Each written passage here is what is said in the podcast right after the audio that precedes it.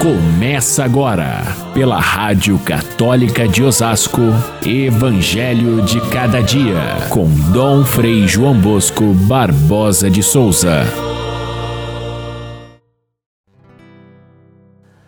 Os discípulos aproximaram-se de Jesus e disseram: Por que tu falas ao povo em parábolas? E Jesus respondeu: Porque a vós foi dado o conhecimento dos mistérios do reino dos céus, mas a eles não é dado. Caríssimos irmãos e irmãs, ouvintes do nosso Evangelho de cada dia, por que é que alguns compreendem a palavra e a põem em prática e outros não? Hoje nós celebramos a memória de um grande mestre da fé são Lourenço de Brindisi, um sacerdote franciscano, capuchinho, daquela grande leva de sacerdotes que nasceram após o Concílio de Trento e foram responsáveis por uma grande mudança dentro da própria igreja na Europa e em muitos lugares do mundo, aí pelos anos 1550 até 1600. São Lourenço de Brindisi ele escreveu obras de grande proveito espiritual e também se tornou, por isso, doutor da Igreja. É, vamos ao Evangelho de hoje, que é aquele ainda das, da, da, da parábola do semeador.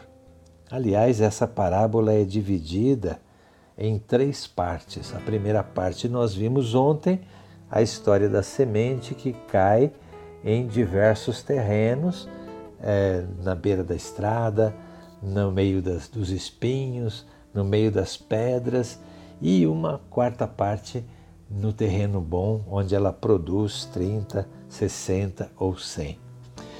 Essa segunda parte de hoje, os discípulos perguntam a Jesus o que, que significa é, falar em parábolas. E Jesus dá os critérios para se entender as parábolas. E na terceira parte, que é aquela de amanhã, que nós não vamos ler, Jesus faz uma interpretação da palavra da parábola do semeador, aplicando para a vida cotidiana dos discípulos. Eu disse que não vamos ler porque, como amanhã é Santa Madalena, tem evangelho próprio. Mas nós estamos no capítulo 13 de São Mateus que conta 13 parábolas de Jesus. Portanto, é interessante que a gente veja qual critério para a gente entender as parábolas de Jesus. Elas são feitas numa linguagem muito simples, até as pessoas mais simples podiam entender. E talvez, se a gente fosse responder essa pergunta dos discípulos, por que, que Jesus fala em parábolas, a gente talvez tivesse essa explicação é porque ele queria que as pessoas simples entendessem. É, mas não foi essa a resposta de Jesus. A resposta dele é bem estranha. Ele diz: é, para que vós entendais e eles não.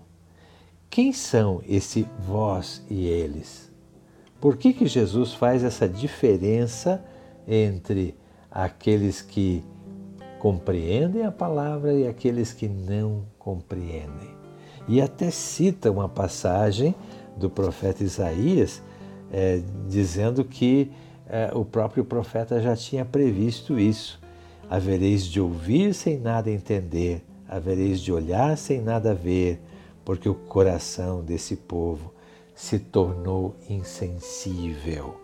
Então, fica claro que Jesus está traçando uma linha entre nós, aqueles que somos discípulos, que foram chamados por Ele, que abriram o coração para o seu ensinamento e que se colocaram a segui-lo, nós e eles, aqueles que não aceitam, que não a palavra não chega ao coração deles, porque segundo essa passagem de Isaías, eles têm o coração endurecido pela incredulidade.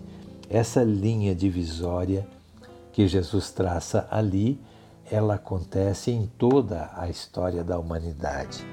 A, a tentativa da igreja será sempre levar o Evangelho ao máximo de pessoas, a todas as pessoas do mundo, mas sempre haverá aqueles que são incrédulos, aqueles que não querem saber da mensagem e até mesmo aqueles que a combatem.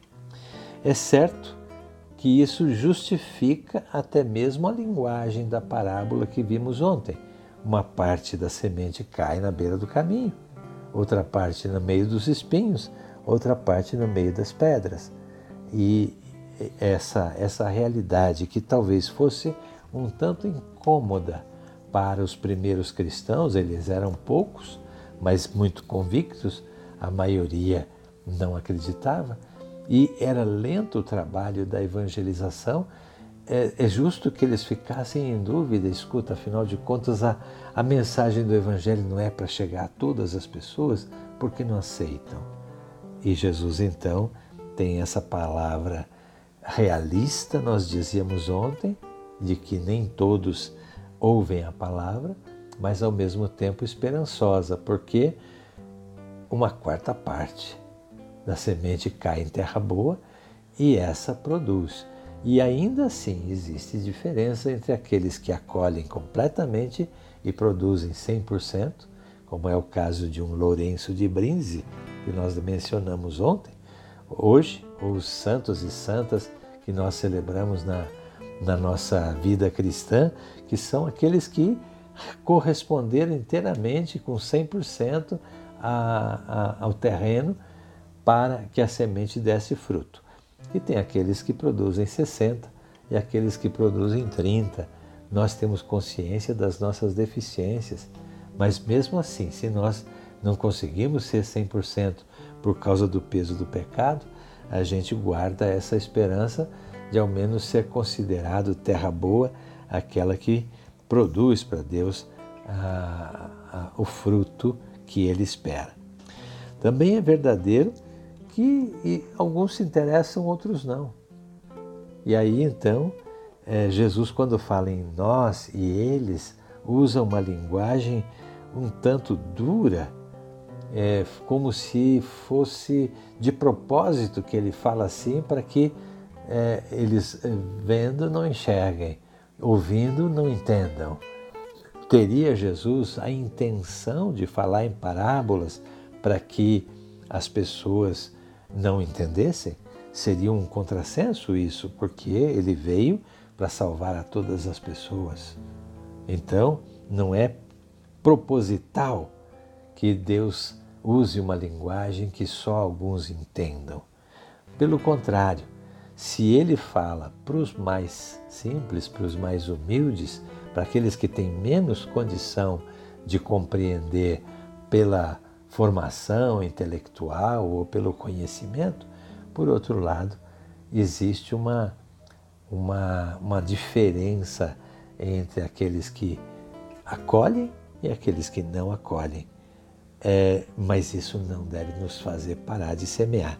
Nós em vez de nos estressar com aqueles que não creem, devemos simplesmente aplicar toda a nossa força na continuação da missão. Hoje, na nossa vida cotidiana, como conviver com um mundo que parece que o mal é, se espalha com uma facilidade imensa e o bem parece ser tão restrito? Como é que nós podemos conviver com esses que Jesus diz são os de fora, aqueles que não querem aceitar a mensagem da igreja, a criticam e, e até mesmo combatem. A parábola de Jesus lembra um pouco aquela passagem em que ele louva o Pai porque os pequenos, os simples compreendem e os sábios e eruditos não é revelado a eles é, de propósito pelo Pai, assim foi do teu agrado. Não é do agrado de Deus que as pessoas não conheçam o Evangelho, mas é um fato concreto. É aqueles que fecham o coração, não conseguem entender mesmo a linguagem mais simples e clara que é a linguagem de Jesus. Vamos nos esforçar sim para sermos daqueles que são simples, que ouvem a palavra, a compreendem e ponha em prática. Fiquem todos com Deus. Até amanhã, se Deus quiser.